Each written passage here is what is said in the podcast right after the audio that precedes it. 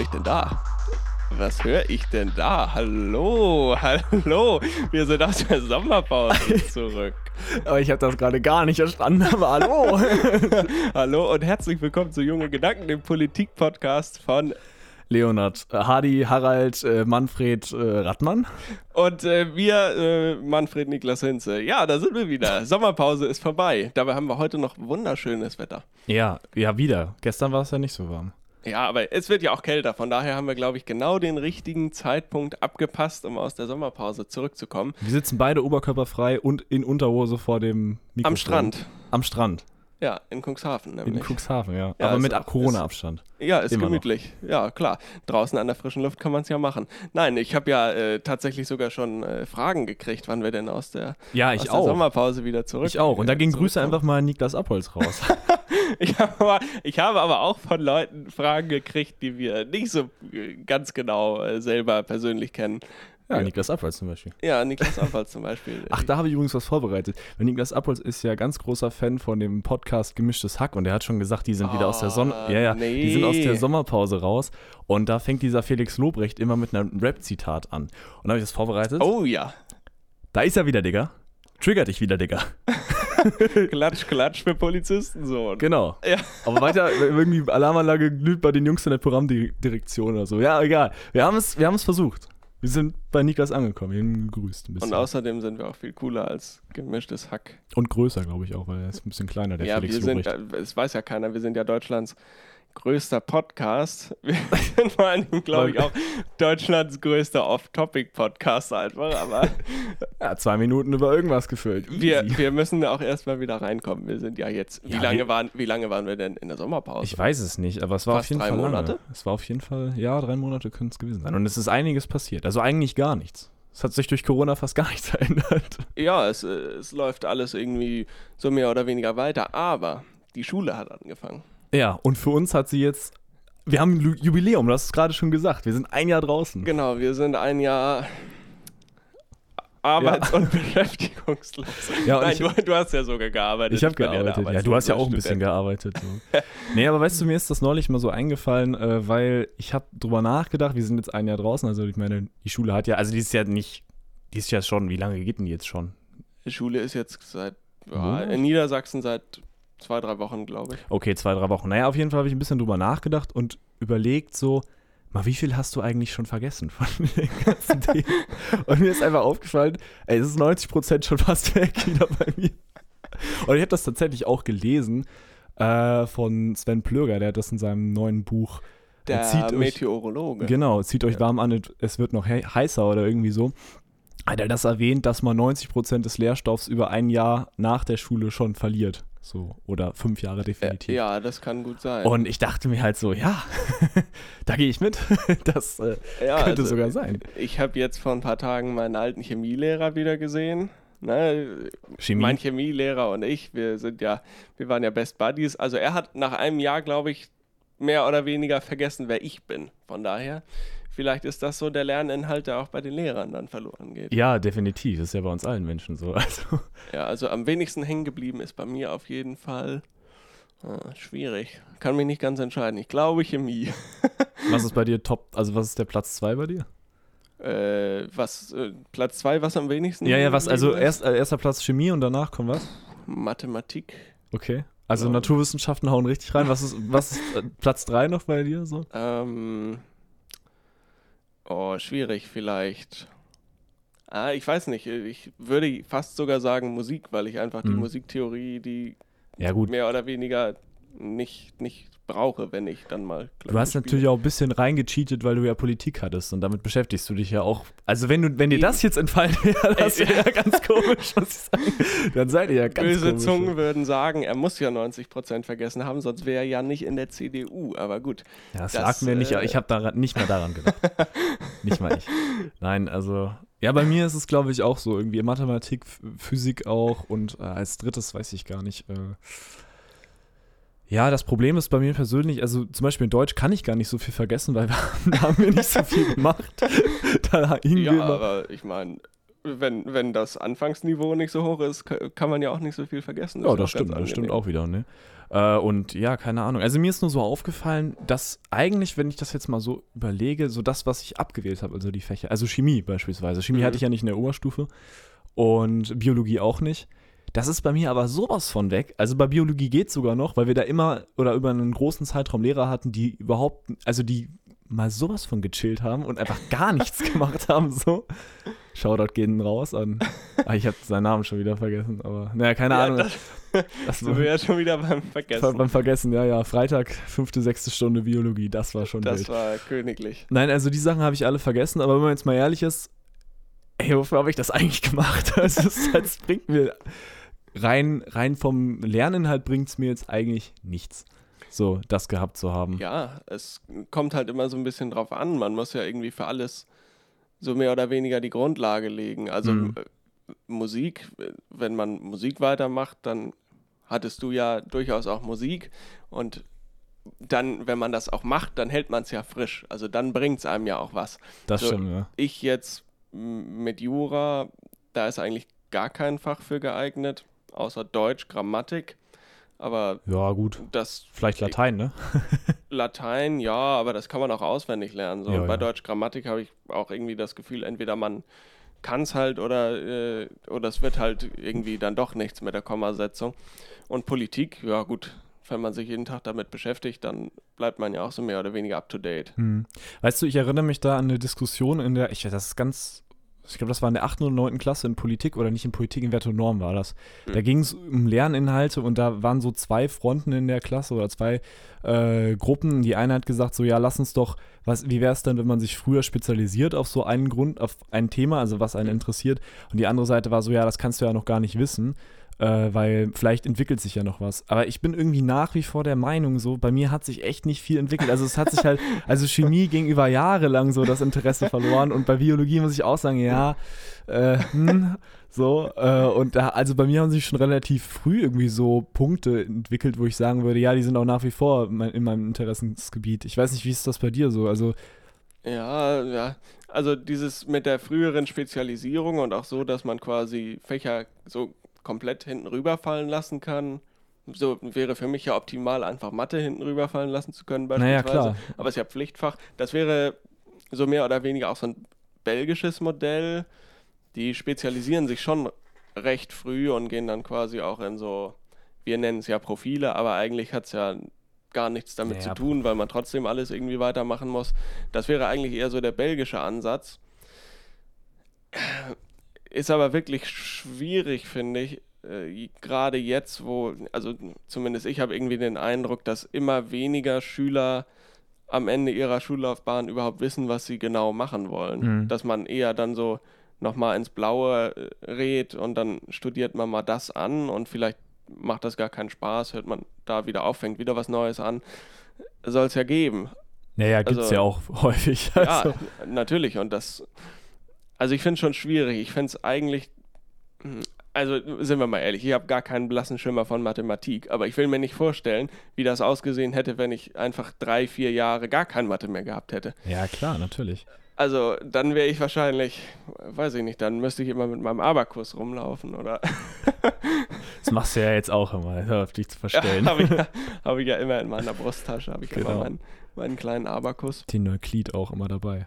Ja, natürlich. Nee, also was ich aber eigentlich meine, ist so, ist ich finde so dieses strikte Unterteilen in Fächer auch irgendwie schwierig. Also wir hatten ja. das mal in Erdkunde, da war so, das war fächerübergreifender Unterricht, das war basically habe ich schon Englisch gesprochen, ne? Es war Erdkunde das und Englisch. War fächerübergreifend. Fächerübergreifend. Deutsch und Englisch. Nein, aber das war halt Erdkunde auf Englisch und ich fand es halt voll scheiße, weil, ja, keine Ahnung, damals war ich so auf Englisch echt nichts, also da war Englisch auch nicht so meins. Und dann war das so, ja gut, was sollen wir jetzt? Also jetzt sprechen wir halt auf Englisch. Ja. Aber so die Idee von fächerübergreifendem Unterricht finde ich eigentlich ziemlich interessant, weil mhm. gerade so, wenn wir jetzt Mathe bei dir nehmen, also wenn Kurvendiskussion oder so, ohne Sinn und Verstand, äh, da schlafen mir ja auch die Füße ein, so, ne? Ja. Aber wenn du jetzt irgendwie da so ins, beispielsweise, wenn du wirtschaftlich extrem irgendwie interessiert bist und dann machst du halt in Wirtschaft auch, mixt du Mathe quasi rein und mhm. guckst dir dann da Funktionen an oder sowas. Ich denke mal, da würde man, also das ist natürlich jetzt ein sehr hochgegriffenes Modell so, aber da würde man noch einige Leute mehr für Mathe interessieren. Ja, weil du, dieses, ich ja. finde gerade so dieses wie, also bei Mathe ist ja das Meme schlechthin dafür, weil alle sagen, yo, was soll ich denn damit, was bringt's mir denn, wenn ich jetzt die binomischen Formeln auswendig kenne so.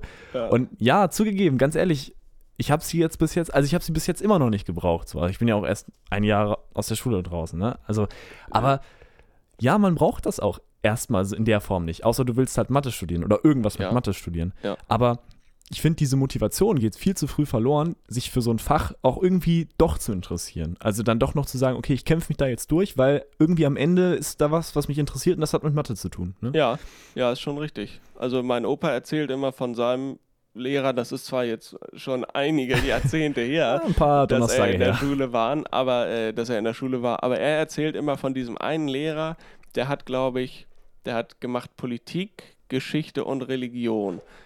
Und das hat er aber alles quasi, weil er das alles so unterrichtet hat, hat er immer die unterschiedlichen Unterrichtsstunden ineinander verwoben, so ah, mehr oder okay. weniger. Das ist doch eigentlich so der, das ist für mich der perfekte fächerübergreifende Unterricht, weil, sind wir mal ehrlich, Erdkunde und Englisch zu kombinieren, bringt dir ja eigentlich genau gar nichts. Kannst auch Latein und Erdkunde kombinieren, theoretisch. Ja, kannst du auch machen. Aber es bringt halt, es bringt halt überhaupt nichts. So, wenn du dich, wenn du unbedingt Erdkunde irgendwann dann mal in New York studieren willst, dann guckst du dir davor halt ein, ein paar YouTube-Videos über Erdkunde auf Englisch an und hast dann deine Fachbegriffe. Aber es bringt dir ja gar nichts, wenn du nicht mal dieses Fachwissen in deiner Muttersprache aufnehmen kannst. Äh, und dann, also wie, wie soll dich das weiterbringen? Also ich stelle mir das ganz schwierig vor. Selbst wenn du dann irgendwann in die Branche gehst hier in Deutschland und du bist äh, Top-Geografie-Manager bei welchem Konzern auch immer und musst deine, äh, äh, deine Gäste aus dem Ausland hier äh, auf äh, Englisch bewerten mit deinem Erdkunde-Fachwissen, äh, dann musst du es dir ja auch selber aneignen. Aber es bringt ja eigentlich gar nichts für den konkreten Lernerfolg in der Schule, würde ich sagen. Also äh, das finde ich dann schon eher also das, das finde ich eigentlich komplett unsinnig. Muss ich ja, sagen. ja, das, das war auch nur, weil unser Erdkundelehrer damals, noch, weißt du noch, das war der Vertretungslehrer. Ach, ja, ja, ja. ja, der etwas jüngere. Ich, ich habe gerade gedacht, hä, wann hattest du denn Erdkunde auf Englisch? Oh, ich hatte das ja, ja auch. Das, das war aber nur eine Stunde, also das war jetzt nicht. Ja, aber das ist bei mir komplett hinten. Ja, ja, auch wieder vergessen. Ne? ja, das, ja, das ist auch komplett weg. Nein, aber was, also nochmal um, wenn wir jetzt schon bei Erdkunde sind, Erdkunde ist das perfekte Beispiel, weil Erdkunde ist ja gar nicht mehr so dieses, wir lernen jetzt die Städtenamen von Europa auswendig so, sondern es ja. ist ja tatsächlich auch, Erdkunde ist auch zum sehr großen Teil Wirtschaft und halt Wirtschaftssysteme und so. Ja. Und Politik ist zu 50 Prozent Wirtschaft. Ja. Und also das wäre so, das ist auch, du machst tatsächlich ja auch manchmal Politik in Erdkunde, wenn du dann so beispielsweise in Indien diese politischen Entwicklungen da oder sowas, mhm. oder auch im gesamten Raum Süd, äh, äh, Südostasien, Südwestasien, so. Ja. Äh, wenn du die, diese ganzen Entwicklungen da anguckst, hast du auch Politikelemente drin. So. Und das ist eigentlich schon, ich muss auch sagen, ich bin sehr großer Fan von Erdkunde. Ich habe das immer sehr gerne gemacht. Ich hatte auch eine sehr gute Erdkundelehrerin. Ja. ja. Die, also die war halt wirklich gegen den Strich rasiert, aber ja. alles, kein Härchen mehr. Die wurde auch von Gillette gesponsert. Und auf jeden Fall, äh, das hat echt richtig Spaß gemacht, weil du halt alles irgendwie, irgendwie rausgepickt hast. Und, ja. weißt du was, wir hatten sogar Mathe dabei. Ein bisschen zumindest. Wir hatten wow. Elemente Mathe, ja. Auch ja, wenn sie kein Mathe konnte, aber das war egal. Ja, aber, aber, aber, dann, dann bringt es ja was, wenn man sich da auch, wenn der Lehrer sich selber sogar noch mit reinknien muss, weißt du? Mhm. Diese, das kann ich ja total verstehen, dass man da diese, diese Synergien irgendwie äh, kreieren will. Das, das ergibt ja total Sinn. Politik hat mit Erdkunde insofern was zu tun, als dass du in Erdkunde ja über Warenströme redest, du redest in Erdkunde über Klimaentwicklungen, die die Politik ja äh, mit beeinflussen kann, über, über äh, Kontinentalgrenzen, über Ländergrenzen, die ja die Politik auch mehr oder weniger mit beeinflussen kann, ergibt doch total viel Sinn. Dann hast du die Wirtschaft natürlich da auch noch mit drin, dass Politik und Wirtschaft sowieso immer viel miteinander mhm. zu tun haben, auch ganz klar. Und wenn du in Erdkunde die Fort Forstwirtschaft behandelst, dann musst du das natürlich auch machen. Äh, Entwicklungsländer, Schwellenländer, Industrieländer ist auch Wirtschaft, wie sich das äh, einstuft. Und ne? es, ja, also, es ist heutzutage einfach so, es hängt halt alles miteinander zusammen. Irgendwie. Ja, ja, total. Und also was natürlich für bei, bei Mathe-Synergien, sage ich mal, ganz spannend wäre, wenn man, also wenn du Mathe und den Wirtschaftsteil von Politik kombinierst, dann bist du doch eigentlich quasi fast schon optimal vorbereitet. Na, was heißt optimal? Wenn wir, wenn wir mal positiv denken, dann bist du dann ja eigentlich fast schon optimal vorbereitet auf den Studiengang BWL, VWL. Das genau. ist es doch eigentlich. Das, das sind doch diese, ja. diese Synergien. Und wir lernen so in, in Schubladen irgendwie und das ist natürlich nicht so nicht so wahnsinnig flexibel. Nee, ich finde das extrem altbacken auch. Und ich glaube, das ist auch einer der Gründe, warum auch viele äh, Schüler und Schülerinnen darüber klagen, dass das Schulsystem eigentlich komplett scheiße ist. Mhm. Wenn man das mal so ganz äh, hart formulieren kann. So. Weil ich finde, es ist einfach, es, unsere Welt hat sich so stark verändert, unsere Welt ist so kompliziert geworden. Und äh, das Schulsystem hat sich nicht so richtig darauf angepasst und ist eigentlich immer noch in diesem genau in diesem Kastendenken halt drin geblieben, ja. was halt früher auch sinnig war in irgendeiner Form und jetzt halt einfach nicht mehr ist. Und ich finde deswegen, wenn man dann mal den Sprung jetzt, wenn wir den Sprung jetzt mal wagen auf die Schulformen, die es ja gibt, mhm. die ja in dem jetzigen System, und da muss ich mal ganz kurz, äh, muss ich sagen, die sind gut. Weil wenn wir hier davon sprechen, wie die Gesamtschulen jetzt so sind, muss ich sagen, mhm. das ist eigentlich eine Zumutung. Und jetzt mal, wenn man wirklich mal drüber nachdenkt, ist es auch bescheuert. Weil du kannst es nicht, ja. kannst es nicht verantworten, dass beispielsweise 30 Schülerinnen und Schüler in einer Klasse sind und die Lehrkraft vorne alleine ist und drei verschiedene Leistungsniveaus äh, bedienen ja. muss quasi. Und im Optimalfall sich noch 10, 10, 10 aufgeteilt. Ja, du, du hast ja an der normalen Gymnasialklasse hast du ja fast schon genau, drei Leistungsniveaus. Das wollte ich auch gerade sagen. Bei uns in Mathe, wenn du dich noch dran erinnerst, in der 10. Klasse, da hatten wir eine Lehrerin, die ja sehr besonnen war darauf, dass alle mitkommen. Ja. Und wenn man zu dem höheren Leistungs Leistungsniveau gehört hat, dann war man total gelangweilt. Weil ist ja auch klar, wenn du allen weiterhelfen willst, dann hat, dauert es halt seine Zeit, bis alle ihre Aufgaben gemacht ja. haben oder das verstanden haben. Und wenn du es dann zum 20. Mal wiederholst, dann macht es einfach keinen Spaß mehr oder ist halt einfach irre langweilig. Ja. So. Und das ist doch in so einer, in so einer Gesamtschule also ich muss jetzt tatsächlich sagen, wir waren ja beide nicht auf einer Gesamtschule, aber wir haben Freunde, die auf einer Gesamtschule waren und letztendlich ist es halt so, dass es halt einfach, dass Leute aufgehalten ja. werden. So. Eine Gesamtschule ist die Überforderung der äh, weniger leistungsstarken und die absolute Unterforderung der leistungsstarken. Genau. Aber ich bin nicht, und ich muss dazu sagen, wenn man das, oder wenn man das äh, einteilen will und sagen will, okay, wir müssen mehr Inklusion machen und wir müssen, müssen die Leute zusammenführen und so, da bin ich eigentlich gar nicht so dagegen. Mhm. Aber ich finde, mit dem jetzigen Schulsystem das, wie, wie soll das funktionieren? Also das ist eine Überforderung für alle Lehrkräfte und das ist letztendlich auch eine Zumutung für alle Schülerinnen und Schüler, weil halt eben gerade da irgendwie, das ist der falsche Ansatz. Ja. Also ich finde so, so äh, Systeme wie äh, Richard David Brecht äh, immer predigen oder so, also kleinere Klassen, viel mehr Lerngruppen, viel mehr Projektarbeit und fächerübergreifender Unterricht, mhm. ist eigentlich eher so the way to go. Ja, das ist schon richtig. Wenn man jetzt auf die Ebene höher geht, dann ist es ja sowieso eigentlich doch recht peinlich, wie wenig Deutschland im Vergleich zu seinen europäischen Nachbarn so in Bildung investiert. Mhm. Also, ne, wenn man sich, gut, wir sind Forschungsnation, das ist schon so, wir stecken sehr, sehr viel Geld in Forschung, aber wo sollen denn die Forscher herkommen? Die müssen wir uns ja auch selber ja, irgendwie genau. ausbilden. So. Und, und das Mängel im äh, in der deutschen Bildungslandschaft vorhanden sind, das muss man ja keinem erzählen. Äh, merkt man ja auch daran, dass es äh, nicht möglich ist, trotz der aktuellen Situation das Ganze mal so ein bisschen zu digitalisieren. Das ist natürlich irgendwie, irgendwie peinlich so. Und wenn man auf dieser höheren Ebene bleibt, dann na, ne, der David Brecht, der und wir alle wahrscheinlich verfolgen ja so mehr oder weniger den gleichen Ansatz, dass halt jeder möglichst gut nach seinen Möglichkeiten lernen kann und dass jeder gefördert wird, aber nicht überfordert wird. So und den Ansatz von Precht kann ich gut nachvollziehen und würde ich auch sehr charmant finden, glaube ich. Gleichzeitig ist er wahrscheinlich im praktischen dann mehr oder weniger nicht umzusetzen. Deswegen finde ich halt, also bin ich halt entschiedener Freund des dreigliedrigen Schulsystems, wie wir es in Deutschland haben. So. Gleichzeitig heißt das nicht, dass man da nicht dran arbeiten muss, weil die Trends, die sind ja ganz klar, dass jeder, jedes Elternpaar sagt, mein Kind muss unbedingt Abitur machen, sonst, äh, sonst wird es nichts. Und deswegen sterben die Hauptschulen aus.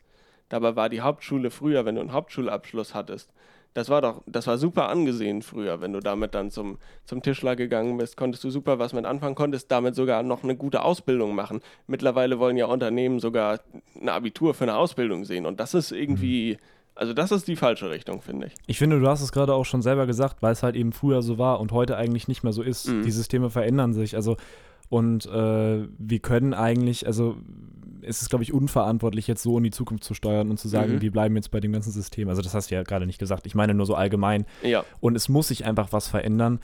Äh, und äh, eigentlich ist es halt so, ich denke, dieses Leistungs- oder dieses Einte die Einteilung in verschiedene äh, Systeme oder in verschiedene Schulformen finde ich dahergehend schwierig, weil ich glaube auch, dass wenn man frühzeitig eingeteilt wird in so ein etwas niedrigeres Leistungsniveau, dass man sich schwerer tut, rauszukommen. Mhm. Aber ich kann das jetzt nicht genau selber sagen, ich kenne die Zahlen auch nicht. Das ist jetzt nur so mein Bauchgefühl. Aber ähm, rein, ja, wenn man jetzt mal drüber nachdenkt, vielleicht ist es schon eher so, dass wenn du da reinkommst, dass du entweder, also dass es vielleicht zwei Effekte gibt, entweder du sagst, oh mein Gott, ich will hier sofort wieder raus ja. und ich strenge mich richtig an.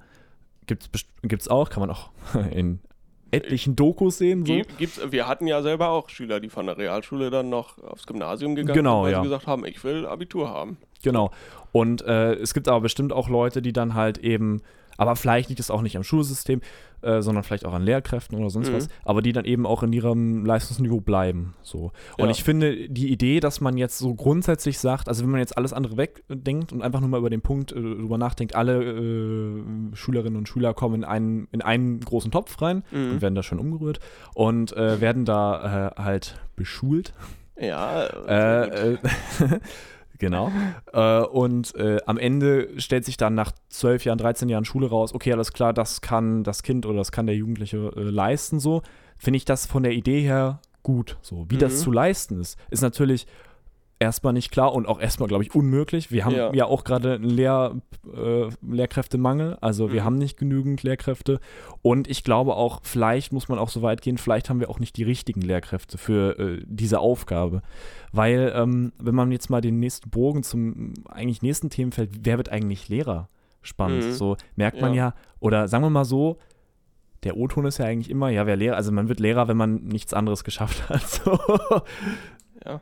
Das wäre natürlich jetzt nur Spaß, also nicht so ernst nehmen, aber ich meine, äh, es ist ja so, dass man dann eher keine Fachkraft ist in dem Thema. So, mhm. Es gibt mhm. natürlich jetzt schon äh, Leute oder Lehrkräfte, die halt eben, äh, ja, hier so, wie heißt denn das nochmal? Die äh, Quereinsteiger. Quereinsteiger, genau. Ja. Die Quereinsteiger sind, die sind fachlich natürlich auf einem ganz anderen Level. Also, ja, die sind fachlich klar, ja meistens auch, absolut spitze. Genau die sind halt von dem äh, Pädagogischen dann nicht so ja, weit. Ja, genau. Und ich glaube, für diese Aufgabe, die jetzt bevorsteht, ist natürlich ein guter Mix von beiden wichtig, aber ich glaube vor allem mhm. auch die Pädagogik.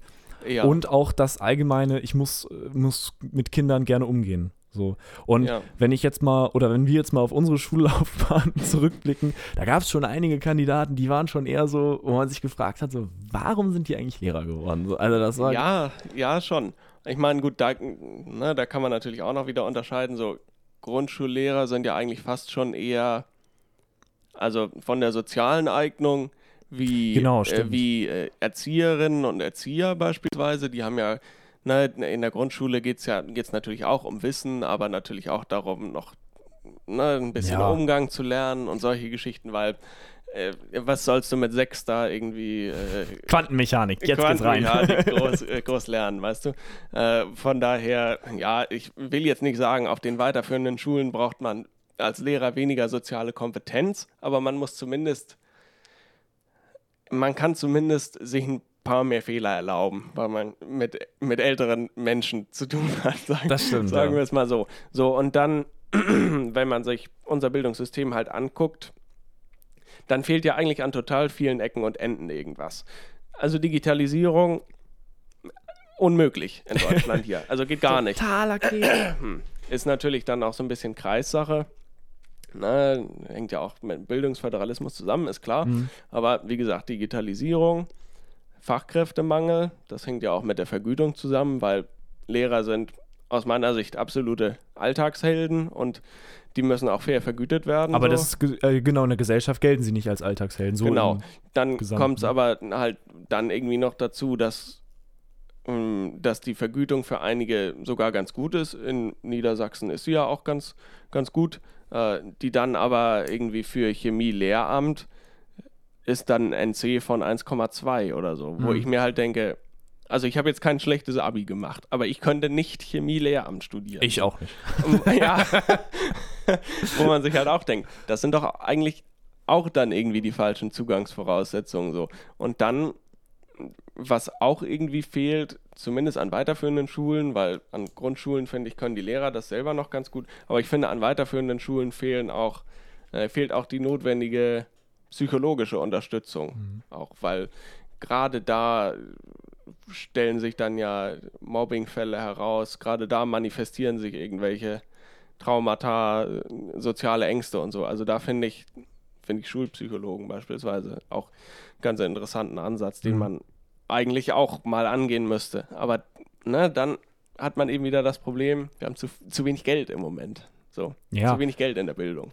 Es, genau, das ist halt das, der Punkt so. Also, wie man, wie du schon gesagt hast, es fehlt ja an allen Ecken und Enden was. Und irgendwie, wenn man jetzt mal drauf blickt, ist das echt eine sehr große Aufgabe. Und ich bin froh, ja. dass ich die Aufgabe nicht lösen muss, weil ich wüsste nämlich, ich meine, das ist immer so leicht zu sagen, ja, mach die Klassen kleiner, mehr Lehrer rein, zack, fertig hier so, mach mal ein bisschen Schulsystem ja, aber, anders, dies, ja, genau. das. Wo, wo äh, kriegst du das Gebäude her? Ne? Ja, ja, klar. Und es, zu bauen dauert ein paar genau. Jahre, dann ist deine Amtszeit eigentlich schon wieder vorbei und der nächste will es wieder anders machen. Ja, genau. Und äh, das ist, ich finde das, ich das sehr schwierig, aber das ist natürlich, also die Notwendigkeit ist extrem hoch, würde ich mal sagen, ne? Weil, ja. also es ist, äh, es ist, sagen wir mal so, viel zu lange eigentlich schon so lax durchgekommen und irgendwie, ja, es scheint sich ja auch nicht so viel zu ändern, muss ich ja sagen, ne? Mhm. Also, ähm, es gibt immer noch einen Lehrkräftemangel. Ich glaube, den gibt es jetzt schon offiziell, also nicht offiziell, aber der wird schon sehr, nach, seit fünf Jahren oder so danach mhm. geschrien. Ja. Und jetzt, wo du es gerade ansprichst, beispielsweise mit den Chemie-Lehrkräften äh, oder mit Chemie-Lehramt eher und auch Englisch-Lehramt hat oder ja Englisch-Lehramt, ja. Äh, das äh, muss man dazu sagen, Luan wollte nämlich Englisch-Lehramt studieren. Also mit dem hätten wir natürlich auch sehr gerne über dieses Thema reden können, aber der ist heute leider nicht da. Schöne Grüße an dieser Stelle. Äh, ja, also Englisch-Lehramt auch sehr hoch äh, die Frage ist halt, wie geht denn das eigentlich, wie, also wie, wie geht das, also es geht nicht in meinen Kopf rein. So, du sagst auf der einen Seite, es gibt Lehrkräftemangel, auf der anderen Seite ist der NC viel zu hoch. Ja. Also das ist halt, liegt wahrscheinlich auch daran, dass nicht viele das äh, Studium abschließen oder sonst was passiert. Also, oder es gibt zu wenig äh, Plätze, äh, Studienplätze. Ja, das ist, glaube ich, das ist, glaube ich, das Hauptproblem. Wird wahrscheinlich so, jetzt gerade, ne? jetzt in der Pandemie hat man erkannt, wir haben auch zu wenig Medizinstudienplätze. Mhm. Jetzt hat man das aufgestockt bundesweit um, ich weiß es nicht, 800 ungefähr, was vielleicht nicht viel klingen mag, aber dann hast du innerhalb von drei Jahren schon mal 1800 Ärzte mehr, sage ich mal, wenn jeder das durchzieht. Und da fehlt halt bei, bei Lehramtsstudiengängen fehlen halt einfach die Kapazitäten. Mhm. Also gerade dadurch entsteht ja so ein so ein hoher NC. Ein NC ist ja eigentlich nichts anderes als Marktwirtschaft, sage ich mal, Angebot und Nachfrage. Enorme, was, was heißt enorme? Also wenn, wenn vielleicht 100 Leute Lehramt studieren wollen und du hast nur 50 Stellen, dann hast du ja schon eine enorme Nachfrage. Und dann schießt der NC halt nach oben. So und ja. da muss man eigentlich ja schon mal rangehen. Erstmal mehr Lehrer ranholen und dann ist ja nicht so, dass die Lehrerzimmer zu voll wären. Also nee, die, das ist ja nicht das Problem, genau. Eben. Die Kapazitäten haben wir eigentlich. So, und dann, die fehlen uns ja sogar, ne? Ja, eben. Ich finde halt diesen dänischen Ansatz in der Digitalisierung, da hat die, gut, die gucke ich zwar meistens nicht mehr, aber die Heute Show hat dazu einen Beitrag gemacht zur Digitalisierung in Dänemark. Und da hat dieser eine Schulleiter hat halt dazu gesagt, wir haben halt einfach mal gemacht und dann geguckt, wo sich das Ganze hin entwickelt. So, in Deutschland, wenn du digitale Fördermittel beantragen möchtest, dann musst du erstmal ein didaktisches Konzept erarbeiten, das schon 20, 30 Seiten lang ist, musst alles genauestens begründen, wie das aussehen soll, wo es hingehen soll. Daran scheitert es ja eigentlich mhm. schon. Mir fehlt so ein bisschen dieses, ja, doch, ich sag's einfach mal, dieses Denken so aus der freien Wirtschaft, einfach mal äh, machen, einfach mal einen Schritt nach vorne gehen, weil irgendwie fehlt mir einfach in der deutschen Bildungslandschaft so komplett äh, dieses Zukunftsdenken. Das ist eigentlich überhaupt nicht vorhanden, sondern eigentlich, oh, das hat doch eigentlich immer schon funktioniert. Mhm.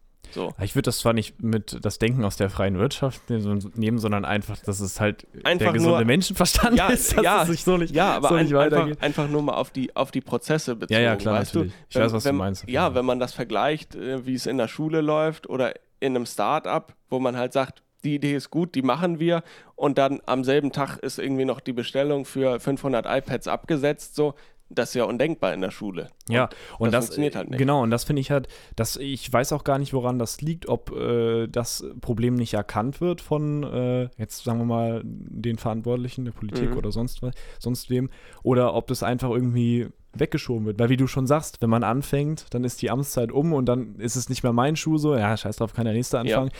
Das ist, äh, finde ich, traurig tatsächlich. Äh, weil ja. es ist ja, wie, also was wir jetzt ja gerade besprochen haben, das sind Prozesse, die werden sich über Jahrzehnte wahrscheinlich regulieren müssen, bevor ja. das, bevor wir irgendwann mal sitzen können und sagen, oder hier sitzen können und sagen können, ja, jetzt haben wir jetzt haben wir ein schönes Schulsystem. Mhm. Ich weiß nicht, wie lange das bei den ganzen äh, in Norwegen gedauert hat. Die haben ja auch ihr Schulsystem gehörig äh, saniert. Mhm. Äh, das weiß ich gar nicht. Das hätte ich vielleicht mal raussuchen können. Aber ich denke, das, das kann, ist auch nicht von, kann, kann auch nicht genau von heute sagen. auf morgen passiert. Also das waren auch äh, langjährige Prozesse. Und ähm, das ist eigentlich eine Aufgabe, die wir wirklich, die wir angehen müssen. Ne? Also das ja. ist wirklich, ich würde mal sagen, ist es 5 vor 12, weil wir haben echt an allen Ecken und Enden haben wir Probleme. Wir haben Veränderungen im System und unser Schulsystem bleibt seit Jahren gleich. Ja, also, ja, ist schon richtig. Also gut, äh, wer von außen jetzt draufschaut, würde sagen, was in Deutschland, das Schulsystem ist so gut, eines der besten der Welt und ihr meckert trotzdem immer. Aber das ist ja eigentlich auch. Aber wer, wer sagt das denn? Also ich meine, man kann also doch schon ver vergleich, sehen. Vergleich uns mal mit Amerika beispielsweise. Da ja, sind wir aber schon mal Gold Star sind wir da ja quasi schon. Ja, weil, erste Klasse. Ja, ja, schon aber, klar, weil im PISA-Test schneiden wir trotzdem richtig schlecht ab und eben. es geht immer berg, also immer weiter bergab so. Ja, und immer berg. Ja, nein, du hast natürlich vollkommen recht und das ist ja auch das, was, sage ich mal, uns in, äh, in, in, hier in Deutschland so mehr oder weniger kulturmäßig voranbringt. Wir meckern immer gerne, aber dadurch wissen wir zumindest immer, was falsch läuft und können das dann, können das dann angehen. So. Aber gerade auch für, die, für, den, für den kulturellen und für den äh, sozialen äh, Zusammenhalt in der Gesellschaft ist die Schule ja auch ein absoluter, ein absoluter Kernpunkt. Also ähm, Chancengleichheit ist doch eigentlich das Schönste und Wichtigste, was man der Gesellschaft geben kann. Weil wenn jeder die gleichen Chancen hat, dann kann jeder äh, nach seinem besten Wissen und Gewissen äh, aus sich das Beste machen. Und das finde ich eigentlich am charmantesten. So, das finde ich, das finde ich am besten, dass man jeden so fördern kann, dass aus ihm richtig was wird. Oder ihr, natürlich. Mhm. So, um das auch, ich benutze ja, ja, gerne nein, das generische Maskulinum, aber ich finde es auch wichtig jetzt. Können es ja auch einfach mal definieren. Wir sind ja hier in einer ganz, also es ist ja auch schönes Wetter und wir haben ja schon so ein bisschen, äh, wir sind ja schon ein bisschen dumm, also wenn wir mal aus Versehen das generische Maskulinum benutzen, dann meinen wir natürlich alle. Ja, so. wir meinen das nicht böse. Äh, ich mache das einzig das und allein aus Effizienzgründen. Richtig, genau. Und mir fällt es manchmal nicht auf. Keine Ahnung. ich denke manchmal. Ja, aber wie gesagt, Schule, sozialer Zusammenhalt. In der Schule lernst du Umgangsformen. In der Schule lernst du, wie du mit anderen Menschen umgehen musst, wie du auch wie du dich selber präsentieren musst, was ja durchaus auch für den Arbeitsmarkt dann später relevant werden könnte. Na, das sind alles, alles Sachen, die du in der Schule lernst. So, meinst du denn, dass man die jetzt schon aktiv lernt oder meinst du, dass man die lernen sollte? Weil, wenn du dir das mal, also wenn ich mal drüber nachdenke, wie so mündliche Noten entstehen, mhm. ich ja schon sagen, dass es irgendwie nicht so, also ich finde das nicht so gelungen, weil mündliche Noten nicht unbedingt das, oder sie sollten zwar über die Qualität auch gehen, aber sie gehen sehr häufig über die Quantität. Also du wirst ja. gut benotet, wenn du irgendeinen Quatsch faselst. Und äh, mhm. äh, da muss ich sagen, das sind so soziale Dinge, die mir nicht gefallen, weil da wird eigentlich das belohnt, dass du einfach irgendwas bubbelst. So. Ja, das kann ich schon nachvollziehen. Das ist natürlich auch immer, also das ist wirklich sehr sehr lehrkraftabhängig, mhm. wie wir wissen. Also es, wir hatten beide Lehrer, die bei Leuten, die andauernd nur gelabert haben, auch gesagt haben, nee, das ist nichts. Also da gibt es keine gute Möglichkeit. Da sind einige sehr schöne Szenen entstanden. Also, weil, weil, da, weil da nichts hintersteckt. So. Das ist halt... da war mein Stuhl. Gerade mal wieder am Ratteln hier, ja. Das, das ist halt eine Sache... Lehrer sind immer menschlich, das kann man, glaube ich, nie, nie ganz verhindern. Also man hat natürlich jetzt schon Qualitätsstandards, aber es ist, es ist und bleibt immer eine subjektive Sache, bis wir uns von Robotern unterrichten lassen, mhm. sag ich mal so. Also das ist, ich kann das, ich kann das absolut nachvollziehen und ich war ja auch lange eher ein stiller Kandidat und kann die Frustration deswegen komplett verstehen, aber am Ende sind mündliche Noten ja durchaus auch wertvoll, weil dadurch auch leise Menschen wie ich irgendwann lernen, dass man vielleicht auch mal den Mund aufmachen muss, wenn man, wenn man irgendwas will. So, meine, meine erste mündliche Note am Gymnasium war von unserer immer noch fantastischen Mathelehrerin, du kannst dich bestimmt noch dran ja, erinnern, ja. meine erste mündliche Note war eine 5. Was meinst du, was das für mich für ein Schock war? Ja, aber, aber dadurch habe ich es verstanden. Ich, ich, muss ja sagen, also das, deine Erklärung ist gut, so dass man schüchterne Leute, die ja eigentlich auch was Wichtiges oder was Sinnvolles zu sagen haben, dass man sie vielleicht irgendwie aus der Deckung lockt oder so. Ja. Ich weiß zwar nicht genau, wie das übereingeht, dass man sie erst bestraft mit einer schlechten Note, aber lassen wir das mal vielleicht ist, für einen späteren ist Sache, würde ich sagen. Ja, es gibt Leute, die reagieren da dann äh, komplett zurückhaltend drauf und ziehen sich ganz zurück oder halt die sagen, oh, jetzt muss ich mal was machen. Ja, ich glaube aber, das sollte auch nicht im Schulsystem, also man sollte nicht so eine 50-50-Sache rausmachen. Also, mhm. weil es gibt bestimmt genügend Leute, die sich dann komplett zurückziehen. Also ich meine, es ist gut für dich, dass du gesagt hast, das ist klar, jetzt melde ich mich mehr, jetzt weiß ich, wie es abgeht. Ja. Aber es gibt bestimmt auch Leute, die sagen, ach du Scheiße, ich kann ja gar nichts, so direkt mhm. runter vom Gymnasium. Aber ja. was ich eigentlich sagen wollte ist, das wäre, wenn man jetzt nur mal den Sachverhalt nimmt, okay, ich kriege eine schlechte Note, ich muss mich mehr melden und mehr sinnvolle Sachen sagen, finde ja. ich das gut. Aber wenn man merkt, okay, ich kriege eine gute Note, wenn ich mich einfach melde und beispielsweise Sachen frage, wie wann ist Pause, wann haben wir Ferien, was ist eigentlich 2 plus 2 und irgendwas, also sowas richtig Sinnfreies. Und man wird dafür belohnt, wie du schon gesagt hast, ist natürlich lehrerabhängig. Ja. Aber ähm, ich finde das halt, das ist schon mal so ein Ansatz, wenn, selbst wenn das nur von 30 Schülern, wenn das nur 10 so dann machen, dann finde ich das schon richtig ab richtig nervig, weil man ja. hat dann, man, man hat so richtig, richtig nervige Kackkinder, muss ich mal sagen. Also das geht mir richtig auf den Zeiger. Ja. Also, äh, und ich finde, so in diese Richtung sollten wir uns nicht als Gesellschaft entwickeln, dass wir so eine Blubbergesellschaft sind, die vielleicht dann auch auf Twitter irgendwelche Scheiße dann irgendwie in irgendwelchen Tweets äh, von sich äh, gibt und äh, die dann irgendwie eigentlich überhaupt keine Qualität mal in ihren Aussagen ja. haben. Einfach nur irgendwas sagen. Das ist einfach das dann irgendwie, das ist einfach so der also nichts, nichts gegen Amerikaner, sind, tolle Leute, aber das ist einfach so der Trend so zur, zur, zur amerikanischen Gesellschaft einfach. Es ist doch wirklich so.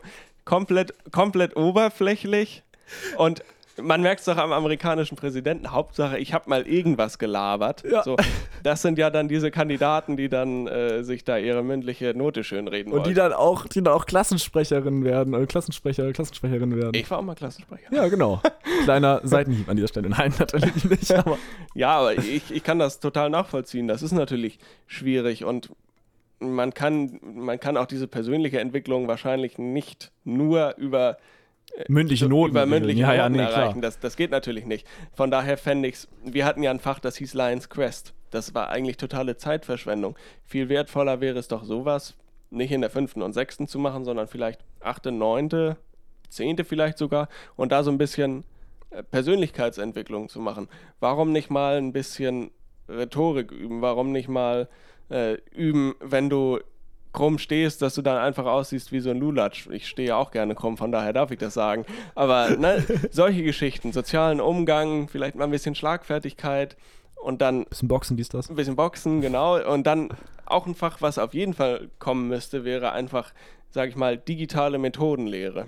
Oh ja. Dafür müsste man zwar digitalisiert sein an der Schule, aber das finde ich total. das wäre schon mal von das, Vorteil, ja. Das fände ich so dermaßen wichtig als Lerninhalt, digitale Methodenlehre. Äh, gut, du kannst dir zwar selber beibringen, wie das Ganze funktioniert, aber vielleicht ist es ja auch mal ganz nett, wenn du mal ein bisschen lernst, wie du ein bisschen Ordnung äh, in, dein, in deinem Dateimanagement hast, bin ich ja auch ein Kandidat für, der das eher vernachlässigt, äh, wie du mit einem Windows-PC umgehst, was auch viele ja, junge ja. Menschen heute nicht mehr können durch, die, durch, durch Smartphones, wie du im Internet sicher unterwegs bist, wie du Phishing-Mails vermeidest, wie du sichere Passwörter machst, wie du auch mit deinen persönlichen äh, Bild- und Textdaten verantwortungsvoll umgehst, dass du nicht äh, pikante Bilder Nackedei-Bilder ins dann, Netz stellst. Ne, dass du dann keine pikanten Bilder von dir Kannst irgendwo du nicht einfach Nackedei-Bilder sagen? Ich finde das so lustig. ja, aber das ist halt, ne, da, ja, nee, fehlt, da, da, da, fehlt, da fehlt dieses Bewusstsein auch irgendwie, was ich ja auch total nachvollziehen kann. Als Kind ist man ja sorglos und das macht es ja auch schön, Kind zu sein, dass man einfach mal ohne Sorgen durch die Welt geht. Aber man erkennt halt die Konsequenzen meistens dann nicht. Und dafür wäre so digitale Methodenlehre, glaube ich, auch ganz sinnvoll und oh, könnten die Lehrer auch gebrauchen. Da muss ich ganz kurz, ich weiß nicht, wir müssen das ein bisschen zitier, äh, zensieren, aber äh, es gab ja mal bei unserer Ex-Schule so einen Fall, also über so ein, also wegen so einem TikTok-Video. Oh. Da hat äh, irgendein Schüler, glaube ich, hat ein TikTok-Video aufgenommen Das habe ich gerade richtig, richtig cringe, richtig komisch ausgesprochen. Ein, ein TikTok-Video. TikTok. Ein TikTok aufgenommen. Naja, und Das äh, sind da- doch diese, äh, die frischen Atem machen, oder? Genau. Ah, ja. TikTok. Ja. Alles klar, hat nämlich sehr ein. Naja, also auf jeden Fall. Und da war irgendwie eine Schülerin, glaube ich, drauf. Und die hat halt dem, ja, die hat dem, das heißt, die hat das nicht gewusst oder so. Ja. Und dann hat er das irgendwie in die, durch die Klasse oder so. Also er hat es auf jeden Fall veröffentlicht. Mhm. Und dann wurde der angezeigt, also nicht angezeigt, aber dann haben die ein riesengroßes Fass aufgemacht und Persönlichkeitsrechte verletzt und äh, Erstmal von der Schule suspendiert. Genau, von der. Schule suspendiert. Und ganz, ganz schlimm. Und also ein bisschen tat mir der, äh, das war nämlich, das war ein Junge, ja, und den kannten wir auch über Umwege so. Ja, Äh, der tat mir echt ein bisschen leid, weil der wusste das ja gar nicht. ja Also da, wie, da fehlt halt auch diese, auch das. Gut, es ist zwar schwierig, Rechtsbewusstsein irgendwie beizubringen, aber gerade im Internet ist es ja durchaus auch mal sinnvoll, dass du weißt, ich darf nicht einfach so sensible Daten äh, posten, sensible Bilder. Ich darf nicht. ich darf muss, hier nicht filmen. genau, ich, ich darf nicht filmen. Äh, ich sollte zumindest nicht irgendwo auf Pirate Bay oder so äh, Nein, nein, das ist ganz verboten. runterladen, dass man also Sehr, ui, man muss halt man Da muss nur wissen, die Finger von lassen. man muss äh, wissen, wie man es macht, sagen wir es mal so. Man sollte sich nicht dabei erwischen lassen und muss halt auch diese diese Konsequenzen, die müssen einem ja erstmal beigebracht werden, Mhm. weil ich glaube auch bei vielen Eltern, also bis wir irgendwann mal Eltern sind, vergehen ja auch noch 10, 15, 20 Jahre und wir sind ja so mehr oder weniger die erste Generation, die so richtig da natürlich reingewachsen ist. Also meine Eltern, die können mir gar nichts beibringen, wenn es ums Digitale geht. Mhm. So und das, ja, finde ich dann doch durchaus ganz wichtig, äh, dass, dass man das Kindern auch beibringt, weil also es wird immer mehr im Internet alles abgehen, was wir so machen und ja, ja, besser darauf vorbereitet als äh, better safe than sorry. Ja, vor allen man Dingen gerade bei diesem Beispiel, also ich muss jetzt mal ehrlich sagen, ich wüsste, hä- hätte das auch nicht gewusst, dass das äh, so krass dann backfired, aber äh, nein, es- klar, also man da, ja. das ist, die Konsequenz war den Eltern auch gar nicht bewusst, ne, und das war so, du kannst, also das, ich sag das jetzt mal so ganz äh, runtergebrochen, irgendwie, ich glaube, die Eltern haben dann auch gedacht, so weißt du, du kannst jemanden in der Schule verprügeln und wirst dann suspendiert oder du kannst halt ein Video machen und wirst halt auch suspendiert. Ja, so, und das war ja. für die halt ganz schlimm natürlich. Ja, Verständlicherweise, weil die aber auch das nicht wussten, dass man das ja, halt nicht machen nachvollziehbar. darf, ne? die, die, die Sache ist halt, ne, wenn du, wenn du die, wenn du die Konsequenz nicht weißt, was sollst du machen? Also Mhm. ich glaube, der Junge, der hatte auch nicht, nicht so wirklich das, das Schuldbewusstsein, weil es ist ja auch schwierig, da überhaupt erstmal zu unterscheiden zwischen, ne, dann hast eine Person des öffentlichen Lebens, die darfst du so viel filmen, wie du willst, sag ich mal. Monte, kommen auch andere Videos außer Fortnite? genau, dann hast du Ach so, nee, kommt was anderes außer Fortnite. Ich hab's verkackt. du hast solche Beispiele oder dann hast du das eben auch in der Schule. Und dann macht man ja eigentlich jetzt den Bogen wieder zurück zum Pädagogischen in der Schule. Dann hast du ja immer noch wieder die sehr menschlichen Entscheidungen, die dann die Schulleitung trifft, wie sie damit umgeht. Entweder man geht enorm hart damit um, sag ich mal, dann hat der Junge das auf jeden Fall auf jeden Fall gelernt, ist die Frage, was er daraus mitnimmt. Oder man geht damit etwas weicher um, äh, sagt ihm, wie das Ganze abläuft, dass das Ganze halt, sag ich mal, gelöscht werden muss. Und dann kommt man natürlich wieder dazu, dass das Internet ja eigentlich nichts vergisst, aber gut, dass das Ganze halt gelöscht werden muss und dass er dann so daraus etwas lernt, weißt du? Also es ist dann auch auf pädagogischer Ebene ist es natürlich auch irgendwie schwierig, weil wie willst du jemandem, der, der, das, der das nicht mal wusste, dass er was falsch macht im Netz, so einen heftigen Schuss vor den Bug geben, dass der sich eigentlich dann äh, gar nichts mehr traut eigentlich. Ja, ja, das ja auch unwahrscheinlich Ach ja, das ist auch unwahrscheinlich. ja. Jetzt haben wir schon einen Bogen zum Pädagogischen zurückgemacht eigentlich, ne? Ja. Wir haben ein großes Thema noch, was, wenn man, wenn man Schulsystem so einfach mal in den Raum stellt, dann fällt, also dann hat man ja so Sachen wie die Schulform, Gesamtschule, das ist jetzt bei uns in äh, hier in Niedersachsen oder auch in unserer Schule, dass es kein, keine Hauptschule mehr gibt. Und ein großes Thema sind natürlich auch noch Noten. Die Noten. Ja, gut, ja, ja, absolut. Das ist eigentlich ein, äh, die nächste Frage so, weil wir haben ja schon, wir haben schon festgestellt, Noten sind eigentlich subjektiv. Mhm. Auch wenn sie objektiv sein sollten, sind sie eigentlich im größten Teil subjektiv. So, Ja. weil das natürlich immer von Lehrkraft zu Lehrkraft ab, äh, nicht, äh, Aha, genau. äh, dass sich das unterscheidet. So, boah. Ja, ah, ja. Ja, ne?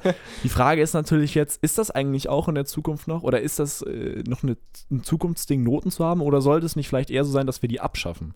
Die Frage ist natürlich dann, was kommt dann, was, was haben wir dann zur Bewertung oder so? Ja. Oder gibt es dann vielleicht keine Also, Bewertung mehr?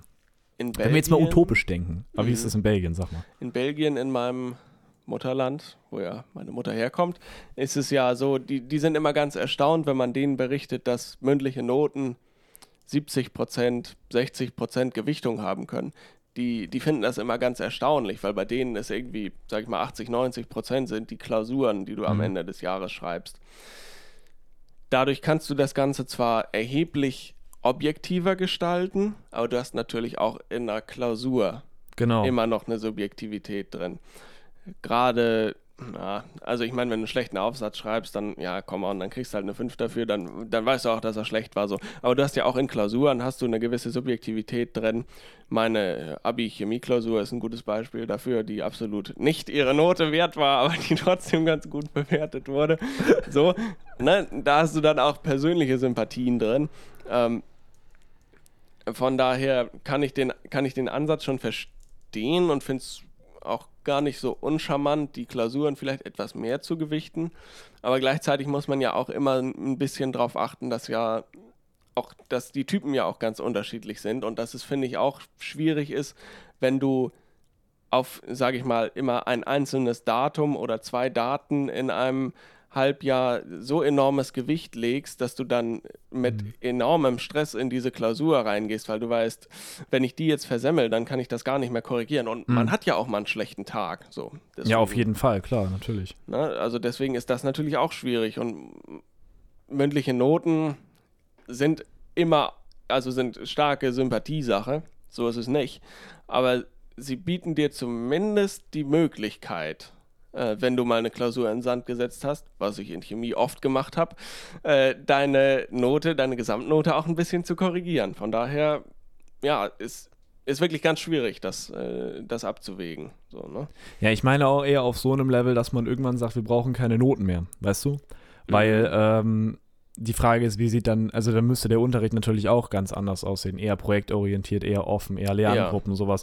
Dass am Ende eigentlich nicht das Ziel ist, ich schreibe eine also jetzt momentan kann man ja schon sagen, es ist eher so Bulimie lernen. Also ich fresse mir alles rein. Also beim Abi beispielsweise, das war ja wirklich ja. bei uns so. Über zwei Monate einfach alles reinfressen, was geht und dann am Tag der Klausur alles wieder rausgeben. Ja, genau. Wir sind ja ein family-friendly Podcast hier. Äh, und äh, dann hat sich die Sache und jetzt nach einem Jahr haben wir alles wieder vergessen. Also, ja, ja, ja. Nein, und da ist dann am Ende das einzige Ziel, ich möchte eine gute Note schreiben, eine gute Klausur ja. schreiben und dann halt letztendlich äh, entweder das Jahr bestehen oder das Jahr gut bestehen oder halt einen, einen guten Abischnitt haben. So. Mhm. Und die Frage ist, was ist unser Ziel? Unser Ziel ist ja eigentlich, und das sagen ja, oder das haben uns unsere Lehrkräfte ja auch immer gesagt nach dem Abi, das Ziel ist, dass man eigentlich einen sehr guten Blick auf die Gesellschaft erlangt. Also, dass man selber denken kann, dass man quasi sich in dieser ja. Gesellschaft bewegen kann. Mhm. Dass man auch äh, quasi, eigentlich sollte man genau wissen, was mache ich denn jetzt? Was ist meine Aufgabe in dieser Welt? Was will ich, was will ich bewegen? Was will ich bewirken und so? Und äh, es sind natürlich nicht die Noten, die man dafür äh, erreichen muss oder den Schnitt, den man dafür haben muss. Aber natürlich, wenn man jetzt auf das Studium guckt, wie du auch schon gesagt hast, Lehramt, Chemie 1,2, 1,3, ja. ähm, Medizin 1,0 oder ja. noch, noch höher, Psychologie auch 1,0. Also ja. es ist, sind natürlich die Noten, die, äh, die uns quasi Türen öffnen. Und mhm. wenn wir jetzt schon sagen, Noten sind subjektiv, Noten sind nicht immer gerechtfertigt, Noten sind nicht immer gerecht, ist halt die Frage, ob das nicht eigentlich auch so im System einfach komplett falsch ist, in so einem Schulsystem und mhm. in so einem Lernsystem. Ähm, natürlich ist jetzt die Frage, wenn du jetzt sagst, aber angenommen, wir schaffen jetzt alle Noten ab. Also es gibt keine Noten mehr, mhm. aus irgendeinem Grund. Wir haben eine andere Methode, so durch die Schule zu kommen, oder es geht eben darum, äh, halt, wie ich schon am Anfang gesagt hatte, äh, du musst einen offenen Blick auf die Welt haben und du musst deinen Platz kennen und du musst wissen, was du erreichen kannst, du musst wissen, was du für die Gesellschaft leisten kannst. Mhm. Äh, und dann würde man ja vielleicht auch erstmal denken, dann werden ja alle Studiengänge überlaufen. Aber ich glaube das nicht. Ich glaube tatsächlich, man kann, wenn man keine NCs hat, kann man eigentlich selber ja auch Dinge mal ausprobieren. Also mhm. wer sagt denn, dass beispielsweise ein Schüler X mit 3,6 nicht mhm. vielleicht ein super Psychologe wäre? So. Aber ja. der wird das nie studieren können, weil das so das, ich meine, dann musst du ja dein Leben lang Wartesemester und FSJs ja. machen dafür, dass du dann irgendwann mal da reinkommst, ja. so theoretisch. Und aber wer sagt denn das? Das hat ja, ja, also das ist ja nur der NC, der ihnen da den Weg versperrt. Mhm. So. Ja, also ich finde, dass das hat das, also dieses, das Notenthema hat irgendwie so zwei Dimensionen. Das hat einmal die ganz praktische mit den Universitäten, mhm. wie du gesagt hast. Ähm, ich würde es auch charmant finden, wenn nichts mehr irgendwie NCs hätte, aber ich, ich, also ich glaube, dass es dann quasi nicht mehr, nicht mehr wirklich steuerbar ist, mhm. äh, wer in welche Studiengänge reingeht. Ja, gut, da geht einfach mal das Telefon an.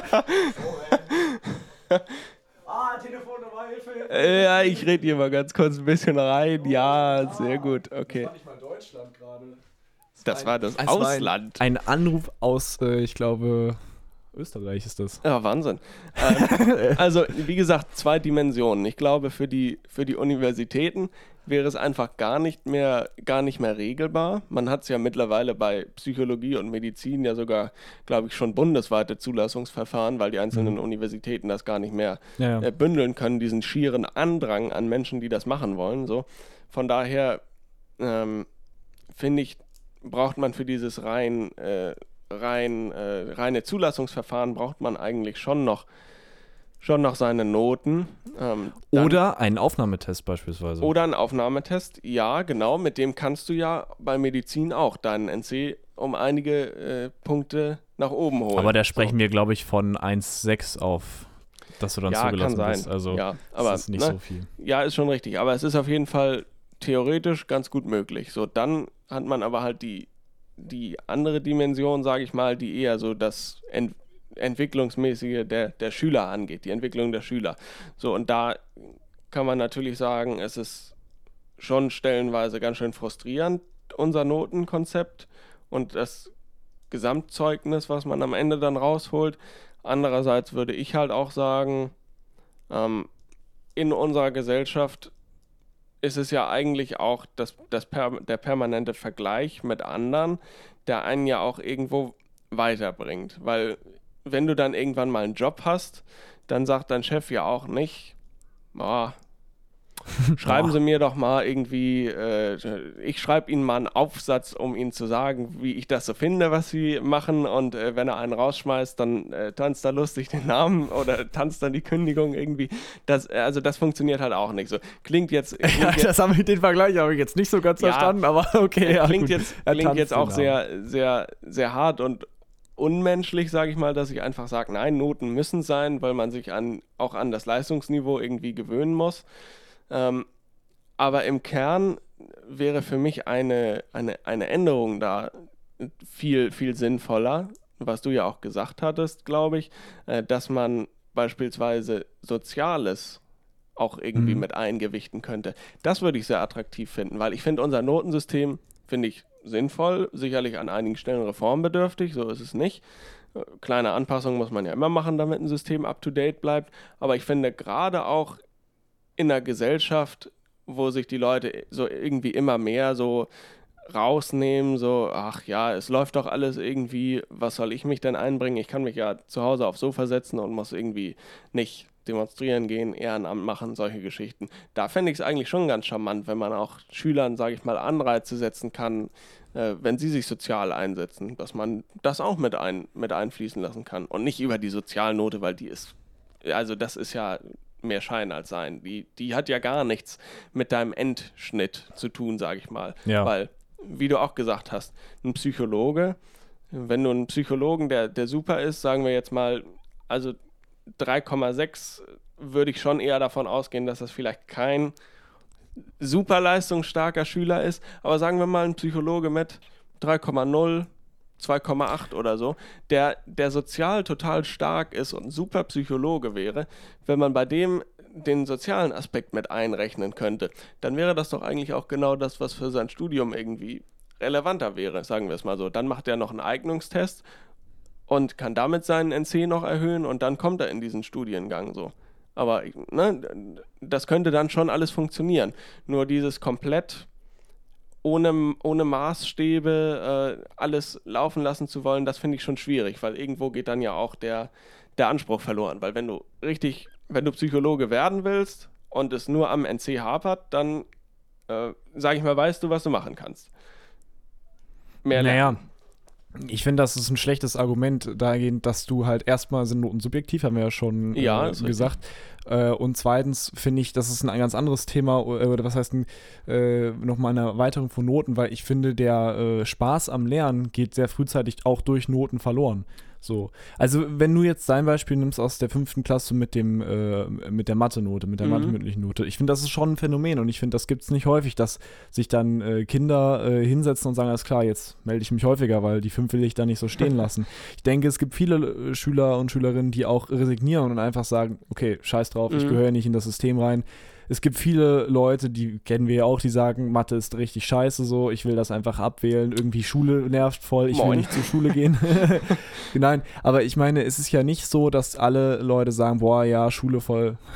Montag wieder Schule, gar keinen Bock.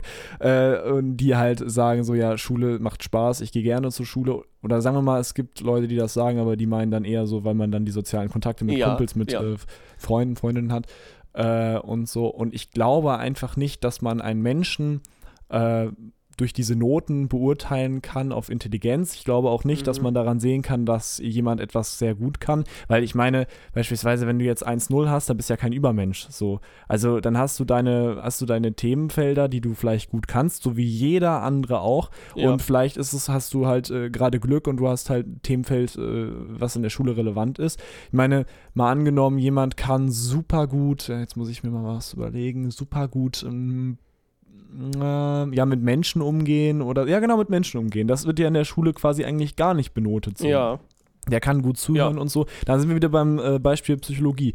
Ja. Mal angenommen, es gibt einen Menschen, der, ich weiß jetzt ja nicht, so Chirurg ist ja so ein bisschen, da ist man ja so ein bisschen Chirurg ist man da. Nein, dann ist man ja so ein bisschen komisch, wenn man den Menschen rumbohren will. So. Weißt du, ich habe mal gelesen, dann ist man so ein Psychopath. Aber egal. das naja, also ich meine, vielleicht, äh, vielleicht ist man super und hat da super Fähigkeiten und kann das auch. Menschen ja. operieren ist dann äh, ganz cool dabei so und äh, ist trotzdem nicht gut genug gewesen und mhm. sowas. Ich finde dann einfach zu sagen, ja, dann lern doch einfach mehr. Ist irgendwie, das ist in unserer Gesellschaft, in der es auch sehr viele Probleme gibt und sehr viele Hindernisse, sehr viele Hürden. Und auch gerade, wenn man mal überlegt, wie das eigentlich so in der Pubertät ist, da ist man ja kein Stein, äh, der einfach nur ja, mal sich dann klar. nach der Schule hinsetzt und sagt, jo, alles klar, ich lerne jetzt acht Stunden, bis ich pennen gehe und dann morgen wieder Schule und so. Ja. Sondern man hat natürlich auch persönliche Probleme und ich finde, da geht das Schulsystem oder geht die Schule in der heutigen Zeit viel zu wenig drauf ein. Mm, ja, absolut. Und äh, deswegen, klar, natürlich, ich meine, es gibt ja, auch wir kennen ja einige, die äh, Medizin studieren. Ich kenne ja. auch ein paar Psychologiestudentinnen, auch ich kenne nur Mädels, die das studieren aus irgendeinem Grund. Ja, ähm, naja, und es gibt, ich meine, es gibt ja viele Leute, die ihre äh, Traumjobs erreichen oder die einen Traumstudiengang äh, studieren dürfen. Aber es gibt halt auch wahrscheinlich vielleicht sogar einige Schülerinnen und Schüler, die das gar nicht wüssten, dass sie vielleicht super gut in einem bestimmten ja. Themenfach, äh, Themengebiet sind und die das halt auch überhaupt nicht äh, einschlagen, erstmal nicht einschlagen können und vielleicht auch nicht einschlagen wollen, weil sie es gar nicht kennen oder so. Ja. Und ich finde so, dieses ist jetzt natürlich noch ein bisschen ein Thema nebenbei, dass man vielleicht auch auf viele andere Themengebiete vorbereitet werden sollte oder viele andere Themengebiete kennenlernen sollte. Wir waren ja jetzt gerade nur bei den Noten und bei den mhm. bekannten Studienfächern. Ähm, aber ich finde, das Argument zu sagen, ja, lernt einfach mehr, ist in dem Fall irgendwie, das reicht mir persönlich nicht, ja, weil es ist einfach nicht äh, für, unsere heute, für unsere heutige Welt wichtig und äh, richtig auch. Ja, ist vollkommen klar, unsere Welt wird immer komplexer und das Schulsystem ist da nicht genug drauf angepasst. Deswegen würde ich da halt quasi zu dem Anfangspunkt wie auch in der Digitalisierung für mehr Flexibilität plädieren. Dass man halt sagt, also klar, du irgendwann muss man halt auch mal merken, verdammt, ich muss mich jetzt mal auf den Hosenboden setzen und jetzt mal was machen. So. Das muss man vermitteln können. Gleichzeitig muss man aber auch so flexibel sein, dass man beispielsweise durch mehr soziale Gewichtung äh, dann diesen Menschen eben auch nicht andauernd nur einen Schuss von Bug nach dem anderen gibt, dass man die nicht komplett frustriert. So, und da kann eben dann auch der Schulpsychologe, die Schulpsychologin da eben auch äh, beispielsweise ein Aspekt sein, der äh, dann beispielsweise, sagen wir mal, wenn es nur, eine, nur eine Stunde die Woche ist, wo die ganze Klasse irgendwie mal lernt, wie man mit, wie man mit Frust umgeht, wie man das bewältigt, wie man das vielleicht auch wieder in, in Energie nach vorne umwandeln kann. Das wäre eigentlich das, was, glaube ich, uns mehr nach vorne bringen würde. Mehr Flexibilität, gleichzeitig ein bisschen mehr Individualität, dass man nicht in den starren alten Denkmustern bleibt. Mhm. So. Weil Noten haben sich ja schon mehr oder weniger bewährt. Das heißt aber ja nicht, dass man da nicht dran arbeiten kann und das Ganze viel mehr auf unsere individuelle Zeit heutzutage zuschneiden muss. Mhm. Ich finde, bei dem sozialen Aspekt hast du recht, auf jeden Fall. Ich finde das System aber, äh, ich setze mich auf den Hosenboden und lerne für was lerne ich eigentlich? Also, das ist ja die Frage. Für wen lernst du? Natürlich lernst ja. du dafür, gute Noten zu erhalten, um dann irgendwann deinen Studiengang einzuschlagen und dann, oder ein, äh, ein breiteres Spektrum zu haben, was du theoretisch studieren kannst oder was du theoretisch machen kannst. Du kannst auch eine Ausbildung machen. Ja. Ist ja auch theoretisch ein bisschen an Noten gebunden. Naja, aber auf jeden Fall, man lernt ganz selten wirklich, also den Stoff zumindest für sich. Und ich glaube, ja. diese, diesen, diesen, oder den Sinn, dass man eigentlich, man lernt ja den Stoff, nicht für den Lehrer, nicht für die Eltern, sonst was, sondern für sich, damit man dann irgendwann da vielleicht ein ganz gutes Bild abgeben kann, dann irgendwie mhm. alles auf die Arbeit raus, ne, dann irgendwie da eine gute Klausur schreiben, obwohl man es eigentlich gar nicht richtig verstanden hat, aber man hat es halt dann noch so im Hinterkopf, dass man es aufschreiben kann. Ja. Und dann kriegst du dann schleimst du vielleicht noch ein bisschen bei äh, deinem Lehrer und dann zack, kriegst du eine gute Note und dann hast du ein Erfolgserlebnis. Ja. Das am Ende ist für dich, weil die Note ja nur, ich meine, das juckt ja niemanden außer ja, das ist ja vor allen Dingen auch ein, ein falsches Anreizsystem. Genau. Ich finde, Noten im Grunde genommen, da lässt sich jetzt drüber streiten. Also, mhm. da, da habe ich auch zu wenig, oder ich glaube, da sind wir psychologisch auch auf einem zu, zu schlechten, dass man jetzt, wie, wie, man da jetzt motiviert wird und nicht motiviert wird. Ja. Aber ich würde immer auch im Vordergrund stellen, dass man auch Arbeiten so eher auf Projektarbeiten setzt. Weil wenn ich beispielsweise mhm. nochmal drüber nachdenke, wie ich meine Facharbeit gemacht habe, mehr schlecht als recht, aber äh, und auch viel zu spät. Aber ähm, wenn man das jetzt, wenn man solche Arbeiten häufiger hat, dann hast du eine Arbeit, die nur für dich ist. Mhm. Etwas, was du auch selber, wo du motiviert bist, ein ja. rundes Bild zu schaffen. Eine wissenschaftliche Arbeit, die ja sogar so ein bisschen so, oh, das ist, was man dann später im Studium immer macht, voll cool. Äh, und so. Und diese, dass man das eigentlich, dass diese Arbeit nur für sich selber macht, nicht für den Lehrer, nicht für sonst was, sondern dass das ein Projekt ist, was du quasi selber gestalten ja. kannst. Und wenn man es jetzt noch größer machen will, Gruppenarbeiten, wo man halt ein, ein großes Themengebiet umfasst, natürlich dann auch kann man das äh, anbringen mit fächerübergreifenden Unterricht. Genau, da genau. wollte ich auch. Und äh, wolltest du auch genau. sagen. Ja. Und dann hast du so ein rundes Paket und du hast etwas, was du in der Gruppe abgeben, abgeben kannst. Und dann bist du am Ende auch erstmal ja. zufriedener, als wenn du einfach nur irgendwie was auswendig lernst, das dann rauskotzt. Eben. Wir, man muss halt dahin kommen, dass man am besten lernt man, wenn man für sich selber lernt, weil es einen interessiert. So. Und da, mhm. genau, kann, da müssen wir kann der, Da kann der erste Ansatz, äh, den wir ja genannt haben, mit mehr fächerübergreifendem Unterricht, kann da doch ein ganz wichtiger, äh, wichtiger Baustein sein, weil du kannst in Politik mal einen Monat oder zwei was haben, was dich überhaupt gar nicht juckt. aber gleichzeitig hast du dann in dem Fach, was damit verwoben ist, was, was dich total interessiert und dadurch wirst du da dann quasi auch so mehr mit reingezogen, weil ich meine, ich hatte Chemie-Leistungskurs und ich kam aus der Schule nach Hause, hatte nichts gelernt, hatte keine Lust, mir das anzugucken, habe mich in meinen Sessel gesetzt und habe mir irgendwas über, keine Ahnung, Tunnelbohrmaschinen angeguckt und wusste dann nach drei Stunden Doku gucken, alles ins kleinste Detail über Tunnelbohrmaschinen, weil es mich einfach interessiert hat. Aber über Chemie wusste ich gar nicht so. Ne? Also deswegen ja, genau. diesen inneren Drive fördern. Genau, Aber den inneren und ich glaube, dieser, dieser Lerneifer, der geht so, also in der Grundschule, wenn man, wenn, weiß nicht, wenn du dich nochmal an die Grundschule zurückerinnerst, also ich bin ja, ne, vom, komme ja vom Dorf und da war das alles ich ein bisschen, auch. ja, ja, genau, aber bei uns war ja wirklich nix so und dann haben ja. wir halt immer Kühe angeguckt oder so in Heimat- und Sachkunde. Nein, aber das war voll cool und alle waren echt motiviert und man war so, boah, geil, jetzt Zahlen von 1 bis 10 und jetzt 1 bis 100 und boah, jetzt haben wir schon bis 1000, so, weißt du, es ja. ging, und das war irgendwie, ja, keine Ahnung, man war, und jetzt multiplizieren. Und weißt du, man war so, boah, jetzt habe ich wieder was Neues gelernt, jetzt bin ich ja. richtig dabei, so, und man hatte richtig Lust, äh, das zu machen und bei mir in der Klasse gab es wirklich eigentlich niemanden, der gesagt hat, so, ja, nö, eigentlich gar keinen Bock mehr auf Schule so. Mhm. Und dann ging das aber so, dann ging das so weiter. Ich bin äh, aus Bayern ja, ich sag mal so glücklicherweise äh, weggezogen, bevor es diese, äh, bevor der Übertritt stattgefunden hat. Also der Übertritt in Bayern ist ja ein bisschen härter. Da musst du ja in den Hauptfächern, glaube ich, einen Notendurchschnitt von 2, warte mal, 2,3? Ich weiß es nicht. Also du mhm. brauchst auf jeden Fall einen Notendurchschnitt, äh, von, einen relativ ho hohen Notendurchschnitt. Ich fand jetzt, also ich hätte ihn, glaube ich, ja, gepackt und ich glaube auch viele von meinen Freunden in Bayern, aber Es ist schon ein bisschen hart so und mhm. da wird es dann wirklich äh, für einige auch knapp und die lernen dann auch nicht mehr, weil sie Bock haben auf das Thema, sondern halt nur noch um diese Noten zu bekommen. Und da fängt das eigentlich so ein bisschen an und dann fällt das, fällt der Lerneifer echt in den Keller, also bei einigen. Ja. Und dann ist man ja auch irgendwann nur noch so auf diesem Level, ja, wie, was du schon gerade gesagt hast, kommst nach Hause und guckst dir dann Tunnelbaumaschinen an. Ja, genau. Und äh, ich finde, ich, es wäre, ich meine, überleg dir mal, wie schön wäre es, wenn wir zwölf Jahre zur Schule gegangen wären und hätten jeden Tag richtig Bock auf das gehabt, was wir da lernen. Also ja, oder jeden Tag Bock gut. gehabt, etwas äh, zu schaffen und etwas äh, in unserem Projekt beispielsweise weiterzuarbeiten oder so. Ja. Natürlich ein super utopischer Gedanke ja, und für mich du, total unvorstellbar. Irgend, irgendwo hast du immer einen Hänger. Also du hast vielleicht auch mal eine Woche oder zwei, dann man auch das in vielleicht allem Mann. Genau, Hänger, vielleicht geht es dir auch mal irgendwann privat schlecht oder so. Aber dieser Grundgedanke, dass man eigentlich nicht so richtig Lust auf Schule hatte, also ich muss sagen, das stimmt jetzt ja auch nicht. Beispielsweise Erdkunde hat mir super gefallen. Also ja. da bin ich wirklich immer sehr gerne hingegangen.